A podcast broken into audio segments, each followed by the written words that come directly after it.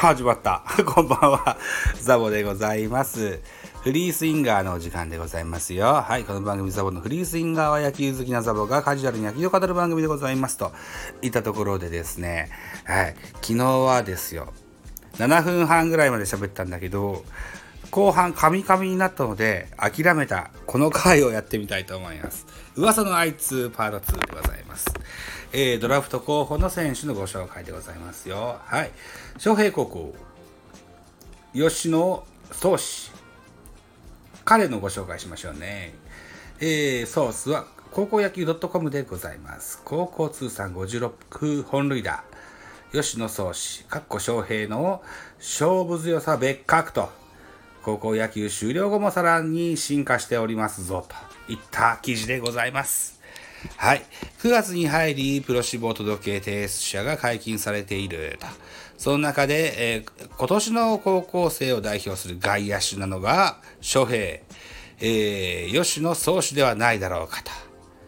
高校通算56本塁打のスラッガーは俊足強肩の大型外野手として注目を浴びてきた。そんな吉野の魅力に迫りつつ、この1年の取り組み、そしてプロ志望を決め、えー改めて、えー思いについて聞きたいといった記事を見つけたのでご紹介です。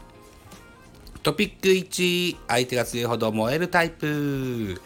吉野の成績を振り返ると、同世代の外野手の中でもずば抜けていると、1年春から公式戦に出場し、1年夏はいきなり2本塁打、2年生になって、厳しいマークを受けながらも結果を残し続けている。高校2年生、夏には打率4割9厘、1本塁打という好成績好成績を残し、準優勝した。そして高校2年生秋は、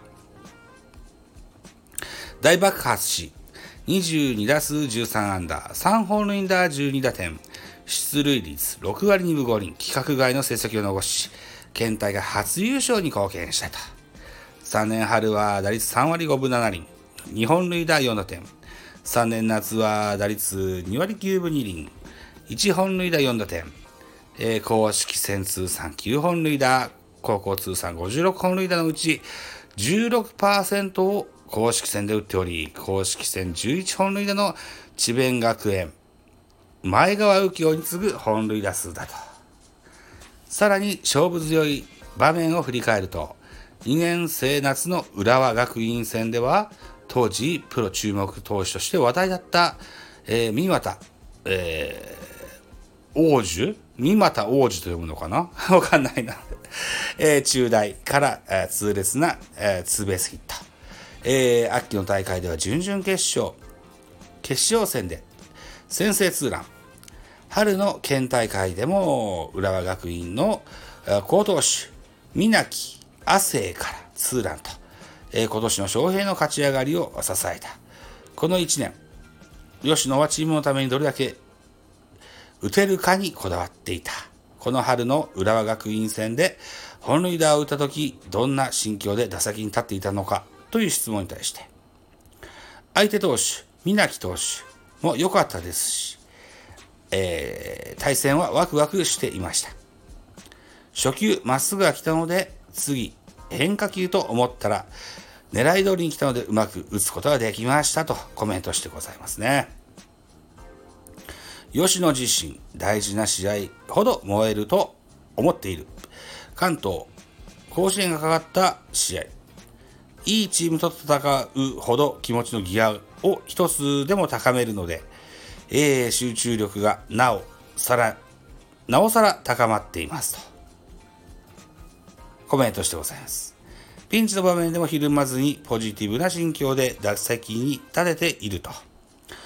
えーここまで、えー打てば目立つという場面の一打で、えーますます注目度が高まっていく春の県大会では2打席連続の申告敬遠も経験した。厳しいマークを受け、なかなか結果が出ず、練習試合でも結果が出ない、えー時が続く。えー以前と比べて厳しい攻めが来ているのは実感していました。その時、黒坂監督から打てない時は我慢できるかだと言われているので我慢しつつチームでできることを心がけましたと言ってらっしゃいますね。迎えた最後の夏では5回戦の無難戦で本塁打を放つ。今年の夏はいろんなプレッシャーもあり、さらに、括弧1試合ごとに、えー、甲子園がかかった試合でもありましたので、チームが出たことはいい経験になったと言いますか、いい形でホームランを打てたと思います。独自、あ、違う、前、独自大会か。独自大会を含め、2年連続で決勝進出。決勝の浦和学院では、えー、学院戦では、3打数0安打に終わり、吉野夏が終わったと。トピックに、高卒プロ、そして活躍するために吉野の課題と出てますね。次の進路に向け、位置から打撃、守備を見直した。まず木製バットへの対応だと。金属バットと違って、技術がないと飛ばないですと。イメージとしては、えー、ボールのラインに合わせて振るイメージです。でも、木製は夏の大会前からずっと使って打っておりまして、えー、結構飛ばせていましたし、チーム内での紅白戦でも柵越えは打ったことがありますと。えー、実際に打撃練習を見てみると、鋭い打球を連発している。取材日で吉野は T 打撃。マシン相手の打撃を繰り返し行っていたが、緩いカーブを打ち返す練習を行っていた。どんな目的があって行っているのか。緩いボールに対し、下半身が突っ込んでしまうと泳いだ形になってしまうため、踏み出し足、かっこ左足で溜めた状態で打つ練習だという。この練習によって変化球にも待つことができ、さらにタイミングを合わせる練習にもなり、なりますと。また吉野はこうした練習の中でスイング軌道を確かめていた。いかにボールに力が伝わるスイング軌道ができるか、そのことに試行錯誤している様子が見られた。さらに守備面についても見直した。えー、吉野曰くですよ。この夏の大会で自分自身、好きというのがあって、あまり満足いく守備ではありませんでした。この夏休みでは一歩目の確認、打球感覚を身につけました。と語ります。はい。後輩との練習、守備練習に参加した吉野は、外野手としてのじり、内野ノックではサードの練習も行っていた。野球選手としての幅を広げる工夫も行っていた。サードの練習について、サードの守備については、それほど違和感なく動くことができています。吉野はプロ志望を表明した。現在は練習を続け、指名を待つと。えー、吉野はプロ志望を表明した。あと言ったところ、もう一回読んだね。はい。何があるかわからないので、練習できる限りアピールしていきたいと思います。最後に意気込みを語ってもらった。誰からも愛される選手になりたいと思っていますと。はい。近年埼玉は浦和学院、花咲徳栄の両名門の選手の指名が続いているが、この2校以外の埼玉の高校から高卒で、さらにドラフト本指名された野手は14年のドラフトで、北海道日本ハムから8位指名を受けた川越高出身の太田健吾が最後となっており、吉野は7年ぶりの快挙を狙うこととなる。1年春から同世代の外野手では突出した活躍を見せていた逸材は、そのままスタープレイヤーになることができるのか、ぜひ吉野が語った意気込みを叶えてほしいと。いった記事がございました。と。いったところでございます。翔平、吉野選手、右打ちの大型外野手、高校通算56本塁打、ね、えー、長打の打てる外野手ですよ、右打ちの。比較対象が前川右京なんていうビッグネーム出ますね。へえ、これはちょっと注目じゃないですか？はい。といったところで、噂のあいつシリーズ第2弾でした。はい。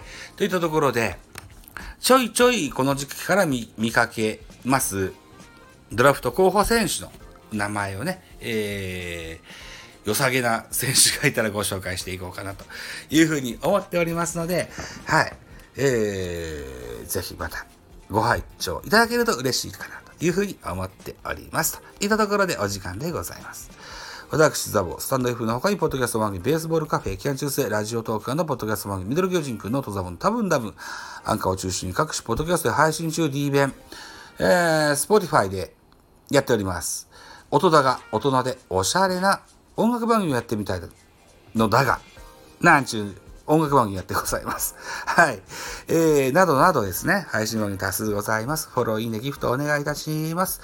また、匿名でコメントできる Google フォームと質問箱をご用意してございます。ぜひお気軽にご利用ください。あと、ハッシュタグザボとツイ続けてくだ、えー、ツイートくださいます。後ほどエゴサもいたします。何卒よろしくお願いします。えー、9月12日に行われます。みんなで広げよう、スタイフの輪っていうね、えーイベントにも参加する予定がありますよ。はい。百数名ね、えー、応募があったみたいで、はい。随分と大きなイベントになるみたいですね。はい。といったところで、うん。そんな中で僕もおしゃべりできたら嬉しいかなと思ってます。はい。といったところで、今回は以上としましょう。はい。また次回です。バイチャ。